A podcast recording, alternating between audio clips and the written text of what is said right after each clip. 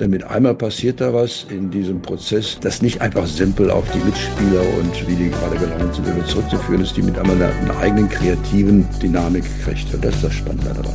Herzlich willkommen zum Podcast Gut durch die Zeit, der Podcast rund um Mediation, Konfliktcoaching und Organisationsberatung, ein Podcast von Inko Firma. Ich bin Sascha Weigel und begrüße dich zu einer neuen Folge. Heute gehen wir wieder in Organisationen oder betrachten uns Organisationen genauer, sind also dort im Kerngebiet auf organisationalem Bereich tätig und nicht so sehr in der Mediation oder im Coaching oder Supervision, was es alles an Settings gibt, sondern wir wollen uns dieses Subjekt, dieses Betrachtungssubjekt Organisation genauer anschauen und dort mit dem Phänomen von Wechselwirkungen beschäftigen. Mein heutiger Gast, der schon oftmals hier war und immer wieder gern gesehen ist, Rolf Balling, hat sich mit dem Thema näher beschäftigt und wir wollen uns heute darüber unterhalten, was es damit auf sich hat. Rolf, hallo und herzlich okay. willkommen. Hallo, hallo Sascha, da bin ich da. Rolf, wie geht's dir? Ach, danke. Ich habe vorgestern die ersten Schneeglöckchen gesehen und das ist für mich immer das Zeichen. Der Frühling kommt, ich nenne es jetzt schon Vorfrühling. Ja. Man merkt es auch an der Sonne, das geht alles wieder aufwärts. Das tut doch fürs Gemüt, das Herz und allgemein der Seele gut. Und du hast dich sozusagen dann im Winter, in der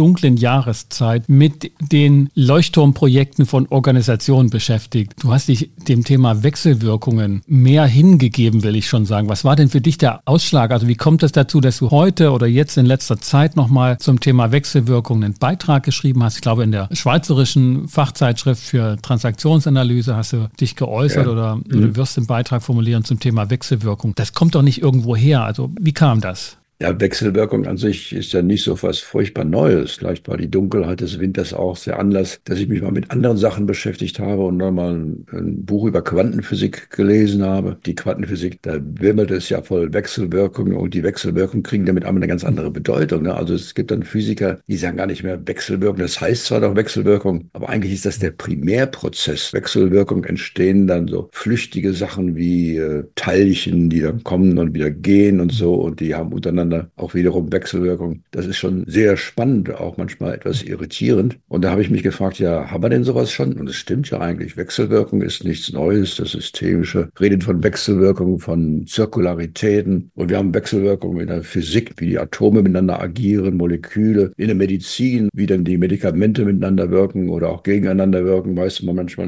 nicht genau. Auch in der Biologie, ne, die Wechselwirkung zwischen den einzelnen Arten in einem gesamten lebendigen Netzwerk. Also wir haben überall Wechselwirkung. Aber was mir doch aufgefallen ist, dass vielfältig, wenn man von Wechselwirkungen redet, noch so einen sehr mechanistischen Blick im Hinterkopf eigentlich hat. Also, also A mit B und dann B mit A. Und das wird der Sache nicht mehr so wirklich gerecht. Im Systemischen war das schon, denke ich, schon ein bisschen reifer, die Blickrichtung. Aber ich wollte nochmal betonen, dass dieser mechanische Ansatz bei Wechselwirkung zu kurz greift. Wir nehmen einmal den Kern sozusagen der Betrachtung, die wir da haben, wenn wir auf Organisationen gucken oder auch Beratungsprozesse anschauen, sind wir ja in der Kommunikation. Und dort haben wir solche Phänomene ja schon beschrieben mit Zirkulation und Wechselwirkungen, dass wir nicht mehr genau sagen können, wer hat denn die Erstursache gesetzt? Ich habe beim Lesen und auch, ne, als wir uns unterhalten haben, sofort an Václavic gedacht, der diese Interpunktion schon festgestellt hat, sagt, das ist wichtig zu gucken, wo legen wir denn den Ausgangspunkt hin und dass das eigentlich bei Kommunikation nicht mehr möglich ist. Als ich dann aber doch gelesen habe, was du geschrieben hast, und vielleicht war das das, was du jetzt meinst, wo du sagst, das ist der Basisprozess. Das ist nicht die große Erkenntnis, dass die über die Linearität hinausführt, sondern im Grunde genommen ist alles wechselwirkend verursacht und Verursacher auch. Daher, wenn es dieser Basisprozess ist, wieso haben wir ihn denn A übersehen oder nutzen das nicht so sehr? Wieso kommen wir jetzt erst so ein bisschen darauf, dass das bedeutend ist? Also es war schon ein großer Fortschritt, so jetzt Wasserlauerbeck und so, das nur zu beschreiben, diese Zirkularität. Aber das war ja häufig auch von den Systemikern eher so in dem Sinne, jetzt haben wir endlich eine Erklärung, wie denn sowas wie eine Organisationskultur oder sowas entsteht. Die wechselwirkende zirkulare Kommunikation ist eher homostatisch und bildet Prozesse, die dann strukturartig sich ansehen, die relativ stabil sind. Das ist irgendwie so eine Idee von zirkulären Prozessen und von Wechselwirkung. Die andere Seite dass eben gerade diese Wechselwirkungen Prozesse initiieren, was Neues schaffen. Ja, wie schaffen die das eigentlich? Dass da etwas passiert, was sehr lebendig ist, das war teilweise gar nicht so wirklich im Blick. Wie auch im Ökosystem ist neue Arten oder so, da passiert was Neues und da, da dauert es dann ein paar tausend Jahre oder so. Aber das Neue kommt eben gerade durch diese Wechselwirkungen in die Welt rein. Diesen interessanten Prozess, den wollte ich mal schärfen, aber auch sein, wir können was dafür tun, auch gerade in Organisationen, denn die Wechselwirkung selber in so benannt als lebendiger Prozess entzieht sich ja uns auch etwas. Der ist nicht wirklich machbar. Aber wir können durch Rahmung und Gestaltung eine Menge dazu beitragen, dass hier kreative Prozesse tatsächlich funktionieren können. Lass uns mal entblicken, was wir unter Wechselwirkung verstehen oder was du unter Wechselwirkung verstehst. Wann erkennst du etwas und sagst, ah, da habe ich jetzt eine Wechselwirkung, eine wechselhafte Wirkung wahrgenommen? Also, was sind denn Erkennungsmerkmale? Woran ja. machst du das fest? Also so wie diesen speziellen Aspekt von Wechselwirkung nach meiner Idee ist manchmal in Diskussionen, auch per Video oder per Zoom, da diskutiere ich mit zwei, drei Leuten irgendetwas und mit einmal passiert irgendwie was. Ne? Es gibt neue Aspekte, neue Linien, die noch keiner vorher gedacht hatte. Das trägt einen so ein bisschen weg, dann in neue Richtungen rein. Und was da passiert, dieser kreative Prozess, das ist dieser kreative Prozess von Wechselwirkung, wenn man sich darauf einlässt. Du hast in der Darstellung so den Unterschied gemacht zwischen auf der einen Seite so Ping-Pong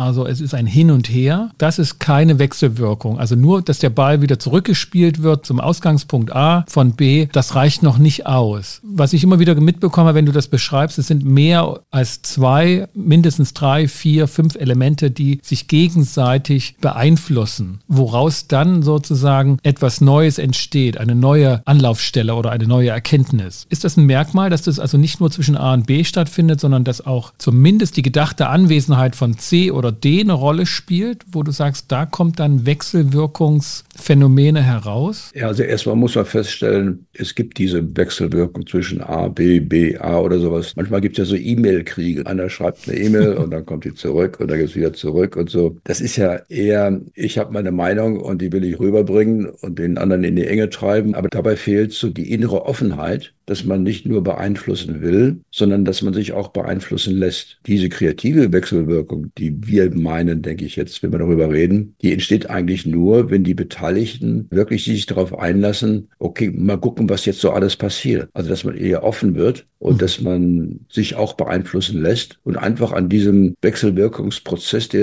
etwas Eigenes kriegt, einfach teilhat. Das ist das Entscheidende. Dazu muss man auch bereit sein.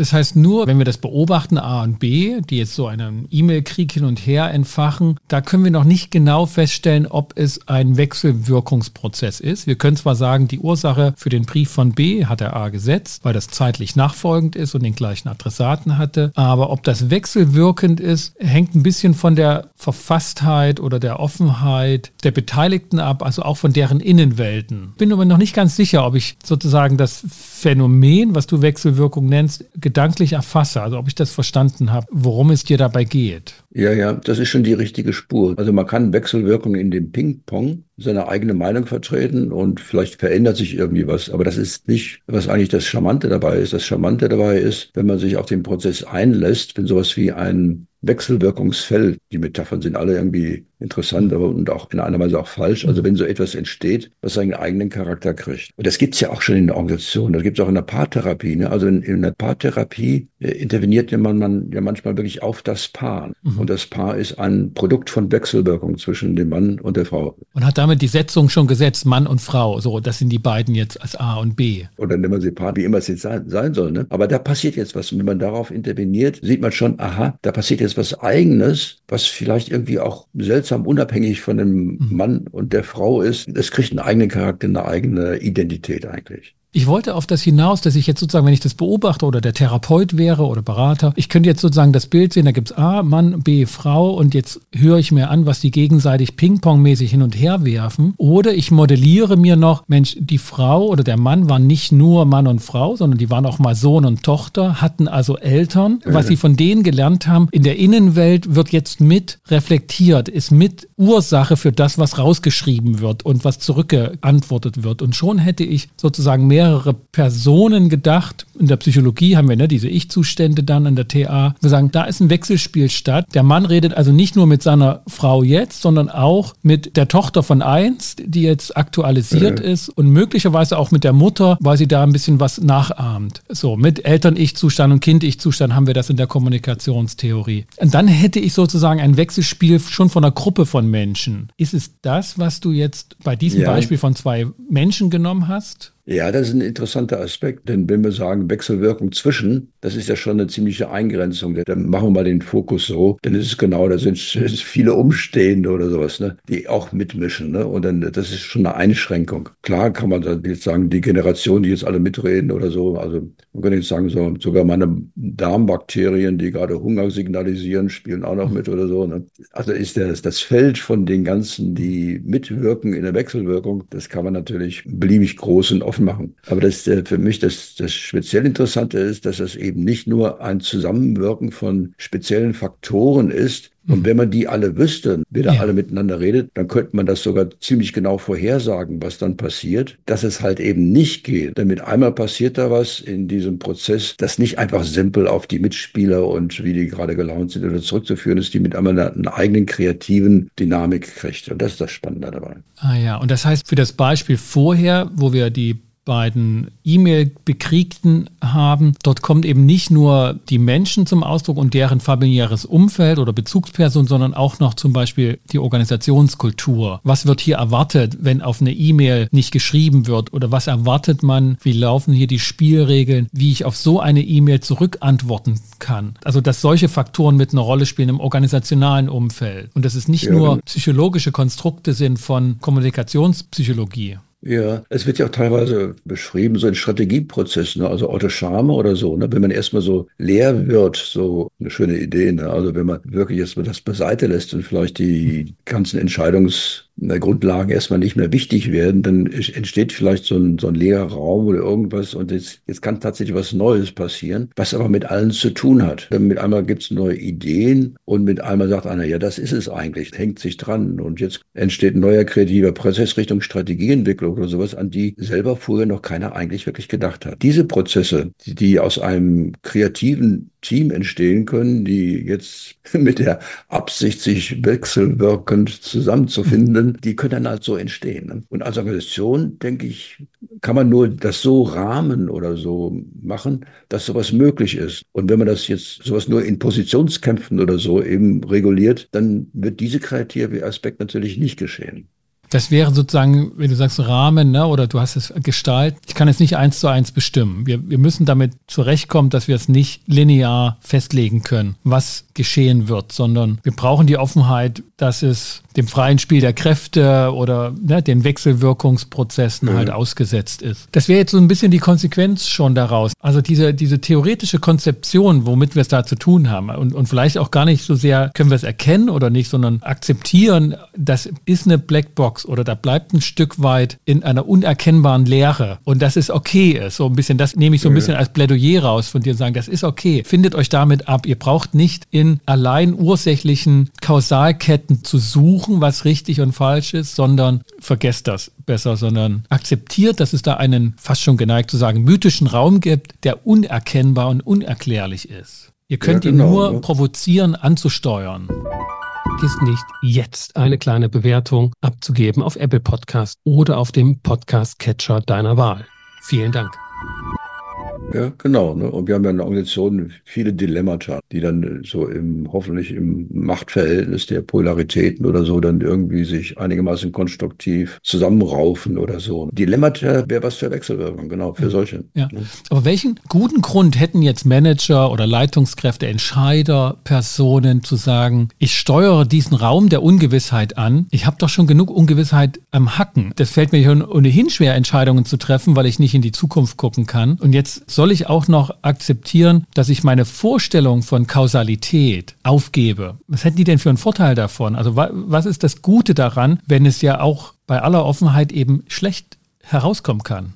Ja, man kann ja mal einen Auftrag geben, mal sehen, was passiert. So ein altes Dilemma ist äh, mhm. zum Beispiel, die Fertigung soll billig sein und viel produzieren und gleichzeitig soll äh, sehr hohe Qualität produzieren und sehr sicher sein. Also bitte keine Sachen, die nicht funktionieren. Ne? Altes Dilemma. Und da äh, kann man jetzt mit Positionskämpfen, die einen verfechten die Qualität, die anderen die verfechten den Ausstoß, kann man sich irgendwie einigen. Aber man kann ja mal ein paar gescheiten Leuten einfach den Auftrag geben, ja, setzt euch mal zusammen und spinnt mal. Gibt es da eine ganz neue Lösung, an die wir noch gar nicht gedacht haben? In einem solchen Team dürften die, die Mitspieler nicht jetzt, wie du eben gesagt hast, also ich vertrete jetzt das, die dürfen sich nicht als Delegierte empfinden, ne, die dann praktisch mit im Raum sitzen, ne, mit irgendwelche Ideale oder Professoren oder Chefs oder sonst wie. Also die wirklich sagen, okay, also ich habe eine Menge Know-how auf dem Gebiet, aber ich mache mich jetzt frei von allem, was die jetzt erwarten von mir, das, wofür ich jetzt kämpfen muss, sondern ich gebe mich in den Prozess rein und jetzt gucken wir mal, ob uns da vielleicht was einfällt, was uns allen hilft. Solche Prozesse kann man als Vorstand ja mal an die geeigneten Leute delegieren, spinnt mal dabei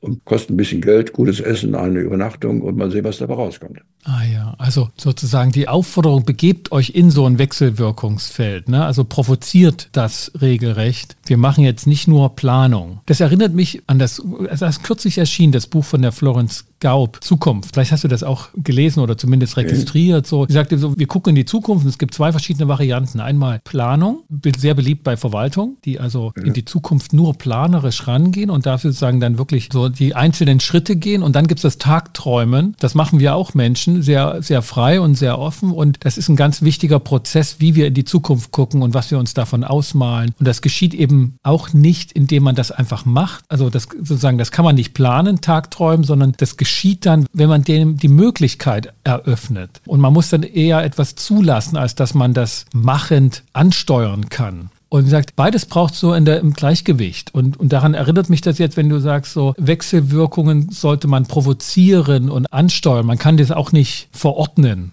Nee, man, man kann es nur erlauben und rahmen. Und dann kann man ja. hoffen, dass, dass es passiert. Ne? Das stimmt. Ne? Aber jetzt gerade so dieses Dilemma zwischen Planung und jetzt freien Ideen so in die Zukunft hineinspinnen oder so, ja, dieses Dilemma kriegt man einfach nicht weg. Ne? Aber gerade solche Dilemmata, die eignen sich ja gut dafür, dass man mal das aufeinandertreffen lässt, ohne sich jetzt gegenseitig zu bekämpfen. Ja, ihr alten Bürokraten mit eurer schrecklichen Planung oder ihr blöden Spinner da mit den Zukunftsideen, die eh nicht kommen, sondern äh, dass die mal in, in kreativen Austausch miteinander kommen. Mal sehen, was da passiert. Ne? Vielleicht wird die Planung dann einfacher oder realistischer oder die Ideen, die sind auch dann besser geerdet. Das wären so die Erfolge, die aus solchen Prozessen rauskommen könnten.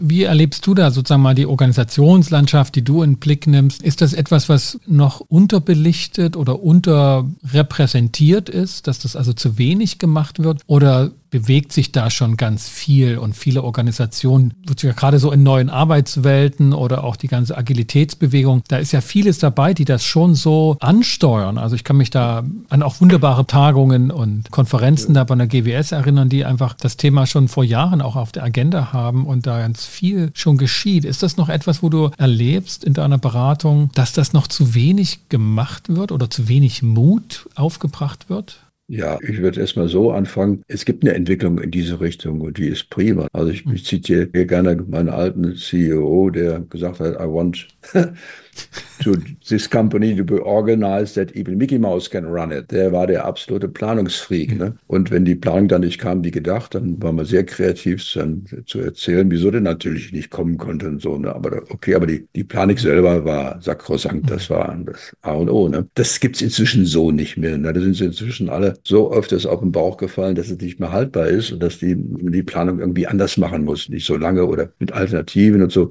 Also da ist ja viel passiert. Aber diese tatsächlich eher auch so diese, diese kreativen Wechselwirkungsprozesse zu nutzen oder so, gibt's auch schon. Aber das, das mhm. denke ich, ist noch längst nicht allgemeiner Standard. Und manchmal geschieht's ja auch äh, ungewollt. Mhm. Also ich entsinne mich mal an eine Sitzung, so unser Leitungsteam, da saßen wir mal abends beieinander und die Situation war schwierig und unerfreulich. Und mit einmal passierte ein Prozess, nach einer halben Stunde dachten wir, was ist denn jetzt passiert? Wir dachten, wenn wir immer diese Qualität von Zuhören und Kreativität und Bezogenheit hinkriegen würden als Team, dann wären wir unschlagbar. Da hat es sich gezeigt ne? und alle waren einfach berührt und angetan.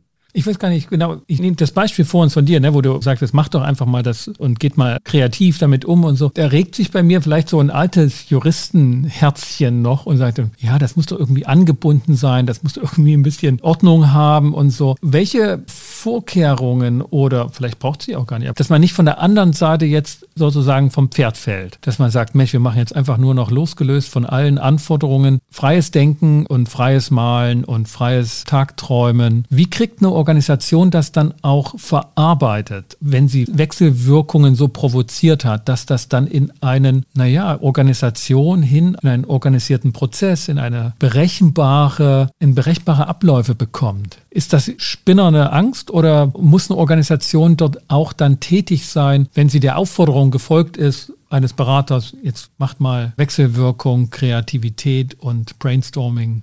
Also ich kann deine Sorge teilen, die habe ich auch. Also ich würde das schon auch streng rahmen. Es gibt einen Auftrag ne, und eine Idee. Diese Rahmung, die sollte dann auch wirklich eingehalten werden. Ne? Also jetzt eine neue Strategie oder jetzt Qualität und Ausstoß oder was, was immer jetzt dieses Dilemma ist oder der Auftrag ist, das müsste schon sehr klar definiert sein. So als Vorbereitung würde ich dann schon überlegen, wer kann denn das machen? Also wenn jemand jetzt sehr sagen wir mal, kämpferisch unterwegs ist und schon weiß, was eigentlich dabei rauskommen sollte, dann ist das wahrscheinlich keine gute Anfangsbasis. Kann sich über sich öffnen. Man braucht auch die Erlaubnis. Hier wird keiner geschimpft, wenn jetzt nicht hinter die Qualität gesiegt hat oder die, hm. die Fabrik gesiegt hat oder so. Ne? Es wird auch nicht hinter gesagt, wer es gemacht hat oder so. Es, es, kommt nur auf Ergebnisse an. Also man braucht eine Rahmung und vielleicht auch eine, eine Debattenkultur. Also wie darf man denn vielleicht auch dabei streiten, ohne sich zu beleidigen? Oder darf man sich auch beleidigen? Oder braucht man einen Moderator, keinen Moderator? Also da gibt es, glaube ich, eine Menge zum Ausprobieren, wie man denn sowas hintereinander kriegen kann. Aber die Rahmung rein innerlich und jetzt auch, wie es denn abläuft, die sollte schon sehr klar sein. Sonst kommt dann vielleicht wirklich was dabei raus. Es war schön dabei zu sein. Das muss nicht sein.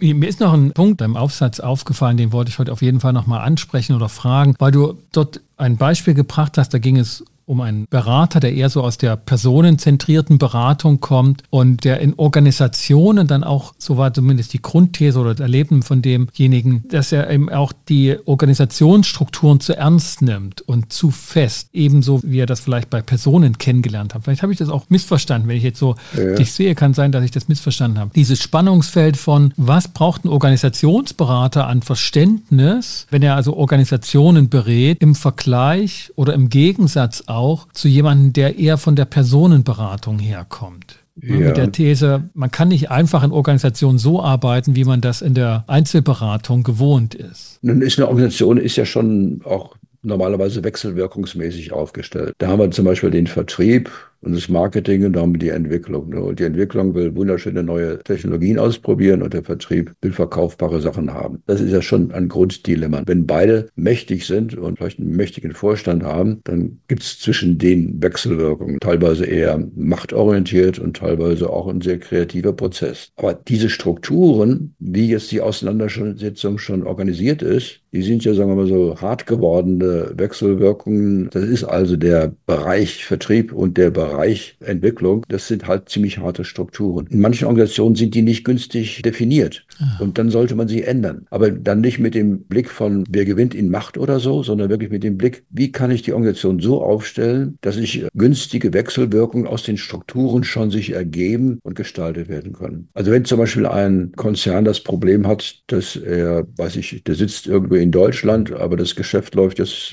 in fünf verschiedenen Ecken in der Welt. Wie organisiert man das zwischen der Konzernkontrolle und der Unterschiedlichkeit der Länder. Ne? Wie bilde ich das Organisation jetzt in der Struktur ab? Und wenn so etwas nicht gut abgebildet ist, dann werden auch die Wechselwirkungen, die jetzt nötig sind, um sowas im Leben zu halten, werden auch nicht gut sein. Ne? Und das, das sind Gesichtspunkte, die sollten wir wirklich im Blick halten. Das war auch der Simon hat das schon längst gesagt. So Organisationsaufstellungen, Strukturen sind manchmal wie eine Aufstellung von den Themen, die gerade wichtig sind. Und das ist, finde ich, eine interessante Idee wenn man dann schon sagt, die Strukturen sind problematisch, dann sollte man den Anschein vermeiden, dass jetzt Strukturen verändert werden, weil der der Verlierer ist und die andere Struktureinheit, die hat es jetzt gewonnen und jetzt muss man sich dem sozusagen anpassen. Sondern wenn man, um deinem Beispiel zu bleiben, wenn die Vertriebseinheit schlecht aufgestellt ist, dann sollte sich die Vertriebseinheit ändern aus vertrieblerischen Gesichtspunkten und nicht, weil Forschung und Entwicklung das gerne so hätten oder der Verkäufer.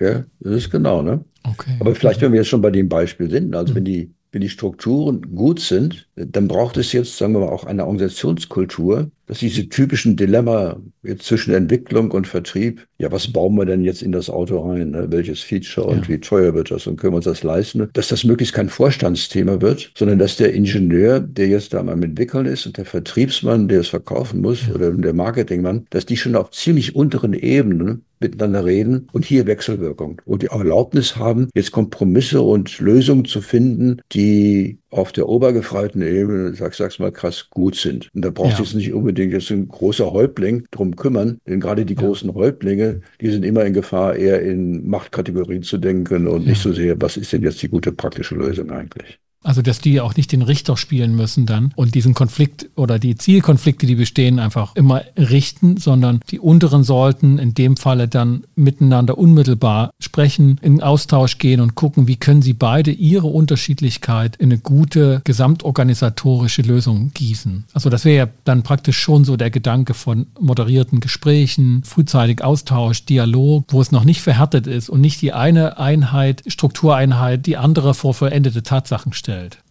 Ja, exakt. Und das ist ja auch manchmal schon eine Frage von, wie war es denn auf der Uni? Ne? Hat die Ingenieure so die Idee, ja, wir sind eher die Schlauen, wir wissen schon das, das bisschen Marketing oder so, jetzt die Werbung und so, das interessiert uns erstmal gar nicht. Oder die Marketingleute, die sagen, ja, wir sind am Kunden dran und wir sagen, was wir brauchen. Und die Ingenieure, die machen sowieso nur ihre Lieblingsprojekte, die müssen wir jetzt mal ein bisschen einordnen. Ne? Wenn die schon so erzogen sind, wird es schwierig. Ne? Aber wie sind die schon, schon vorher ja. auf Kooperation mit anderen Gewerken oder sowas gedrillt, dass sowas möglich ist? Das wäre ein wichtiger, wichtiger Punkt dabei. Ah ja, das würde dann auch bedeuten, dass sozusagen, oder es wäre wahrscheinlich ein, ein Aspekt, dass man Organisationskultur nicht mehr so einfach linear zurückführen kann auf den obersten Chef. Ne? Wenn der jetzt eben BWLer ist, dann wird es eben eher so nach Zahlen und dergleichen aufgegliedert. Und wenn der dann zufällig Jurist ist, dann wird es halt eher juristisch in der Konfliktbearbeitung. Und da kann man eigentlich nur mal hoffen, dass der auch mal Ingenieur wird, damit es halt sehr ingenieurisch dann zugeht. Das würde dann nicht mehr möglich sein. Dann könnte es sein, dass bei VW zwar ein Ingenieur obendran ist, aber die Kultur wird nicht runtergebrochen in jede einzelne Einheit und die Sichtweise von Ingenieuren. Ja, ne, wobei, also ich will jetzt nicht äh, tagträumen. Ne? Also, äh, ja, nee, das vollkommen recht. Ja. Ne? Also aber Ingenieure sind ja nur glücklicherweise jetzt nicht so polarisieren. Also ein Ingenieur, denke ich auch seit seinem Studium, der muss lernen, wie man Kompromisse macht, wie man eine Lösung findet. Auch ein Ingenieur muss technische Kompromisse machen. Jetzt müsste er bloß diese Kompromissfähigkeit ausweiten, dass man nicht nur intern technisch Kompromisse macht, sondern auch mit diesen schäbigen Marketingleuten und was da so alles ja. noch in der Und die Juristen gibt, erst. Ne? Und, ja. ja, genau, auch mit denen sogar dann. Die, mit denen kann man wunderbar Kompromisse schließen. Die sind da ganz groß. Ja, ist die Frage. Ich, ich lässt da mal, wie die bezahlt werden. Ne? Werden die bezahlt pro Stunde, werden die bezahlt, bezahlt für ein Ergebnis oder so. Und das wäre dann der andere Aspekt. Ne? Also wenn man jetzt die Wechselwirkung schon hat. Geld spielt nun mal in einem Konzern eine Rolle und wie die Belohnung ja. ist und was belohnt wird, das sollte man nicht unterschätzen, wie das jetzt auch in den ja. Wechselwirkungssystemen tatsächlich wirken. Das hat mir jetzt nochmal eine Lampe angemacht, was du unter Wechselwirkung verstehst. Ne? Dass man aus wirklich ganz anderen Ecken plötzlich mit einer Ursache kommt, die man nicht sofort im Blick hat. Wenn wenn wir gerade Professionen anfokussiert haben, die Belohnung, die von völlig anderen Aspekten sozusagen eher herrührt, hat darauf diese Auswirkungen. Ja, hoffentlich rede ich da nicht was Böses über die Juristen, aber wenn ein Jurist ja. weiß, oh, wenn ich diesen Aspekt jetzt aufgreife, das kostet mich zwei Tage Kleinarbeit oder so und der Effekt ist relativ klein und das kriege ich nicht bezahlt, das hat eine Wirkung und wahrscheinlich eine gute Wirkung. Ja, da geht es den Menschen wie den Leuten, hat man so bei mir zu Hause immer gesagt. Also diese Gedanken, die sind ja alle nicht vollkommen neu. Ne? Mhm. Aber die wirklich mal mit dieser Wechselwirkungsbrille, ja, die mhm. mal aufzulassen, anzugucken, gibt manchmal doch einen ganz anderen Zugang zu diesen Dilemmata und zu den ganzen Themen und wie man Strukturen macht und wie man die Leute zusammenbringt, welchen Leuten man dann auch vertraut, für die Firma gute Ergebnisse zu erzielen. Die Kämpfer, die Idealisten oder so, die sind da manchmal nicht so vorne dran. Ja, in der Tat, wenn ein paar Punkte, so, du hast Dilemmata angesprochen, Paradoxien würden mir noch einfallen, die kann man jetzt so ein bisschen drunter fassen unter dieses Phänomen oder Bezeichnung von Wechselwirkung. Es ist vielleicht auch gar nicht, du schreibst das auch in deinem Aufsatz, ne? und ich merke jetzt auch, was du damit meinst, kann nicht das Ziel sein, jetzt eine widerspruchsfreie, lineare Theorie dazu zu benennen und vorzustellen, weil das genau die Falle wäre, vor der du sozusagen da auch warnst und wo du zumindest die Erfahrung auch, dass das nicht geht, sondern einen Sinn dafür dafür zu bekommen. Und du hast, glaube ich, geschrieben, in Mut, sich das anzuschauen und sich dem zu stellen, ohne dass man genau weiß, was ist es und was kann ich erwarten und welche Wirkungen hat es. Ne? So. Genau, das ist es. Man muss schon mutig dabei sein, so und ein paar sicheren Bodenplatten da mal verlassen, sich in sich in solche Prozesse reinzubegeben. Aber mit einem guten Selbstbewusstsein und mit einer guten Professionalität und mit der generellen Erlaubnis, mach mal, dann, dann geht das schon. Rolf, du, ich habe den Eindruck, uns ist es jetzt gelungen, in diesem Gespräch genau das zu machen. Wir haben ja auch vorher nicht genau gewusst, was rauskommt, aber wir, wir haben dem Ganzen eine Chance gegeben und haben das provoziert. Ich habe jetzt einen, einen runden Abschluss gefunden für mich. Ich will den aber auch nicht, nicht wegknipsen, wenn du noch den einen oder anderen Aspekt hast, der noch unbenannt war. Ja, ich stimme dir völlig zu. Ich denke, da hören wir jetzt auf und lass uns mal sickern und gucken mal, was wir für Feedback und für Rückmeldungen bekommen. Ja, ähm, uns genau. würde es freuen, liebe Zuhörerinnen und Zuhörer, wenn ihr da Kommentare, Anmerkungen, Ergänzungen schreibt oder auch das, was an Assoziationen euch aufgekommen ist. Rolf, für den Moment, für heute, für dieses Mal, vielen Dank dass du wieder da warst. Ich bedanke mich. War wunderbar, wie du das geleitet hast. Sascha, lasst es euch gut gehen. Bis dann. Bis Ciao. bald. Ciao. Tschüss. Das war mein Gespräch mit Rolf Balling zum Thema Wechselwirkungen. Schön, dass du wieder mit dabei warst, hier im Podcast bei Gut durch die Zeit. Wenn dir es gefallen hat, dann hinterlass doch ein Feedback oder einen Kommentar auf Apple Podcast, da ist gut möglich, oder auch bei Google Business. Abonniere den Podcast, wenn du es noch nicht gemacht hast und sag deinen Freunden und Kollegen Bescheid, dass hier im Podcast zu Mediation, Konfliktcoaching und Organisationsberatung gesprochen wird. Für den Moment bedanke ich mich bei dir, bei euch allen, dass ihr mit dabei wart, hier bei Gut durch die Zeit. Kommt gut durch die Zeit. Ich bin Sascha Weige, euer Host von Inkofema, dem Institut für Konflikt- und Verhandlungsmanagement in Leipzig und Partner für professionelle Mediations- und Coaching-Ausbildungen.